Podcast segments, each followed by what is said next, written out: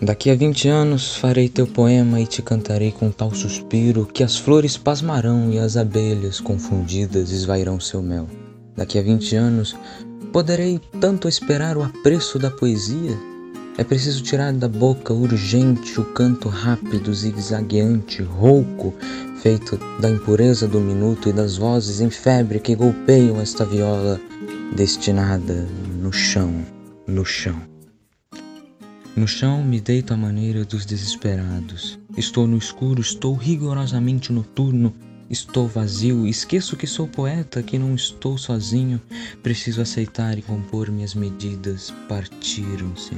Mas preciso, preciso, rastejando entre cacos, me aproximo. Não quero, mas preciso tocar pele de homem, avaliar o frio, ver a cor, ver o silêncio, conhecer um novo amigo e nele me derramar porque é outro amigo.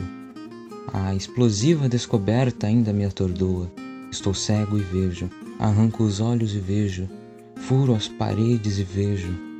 Através do mar sanguíneo vejo, minucioso, implacável, sereno, pulverizado.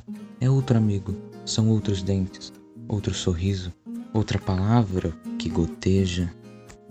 O meu amigo era tão de tal modo extraordinário cabia numa só carta. Esperava-me na esquina, em já um poste depois ia descendo o Amazonas, tinha coletes de música, entre cantares e amigos paravam na renda fina dos sete saltos, na serrania mineira, no mangue, no seringal, nos mais diversos Brasis, e para além dos Brasis, nas regiões inventadas, países a que aspiramos, fantásticos, mas certos inelutáveis terra de João invencível, a rosa do povo aberta.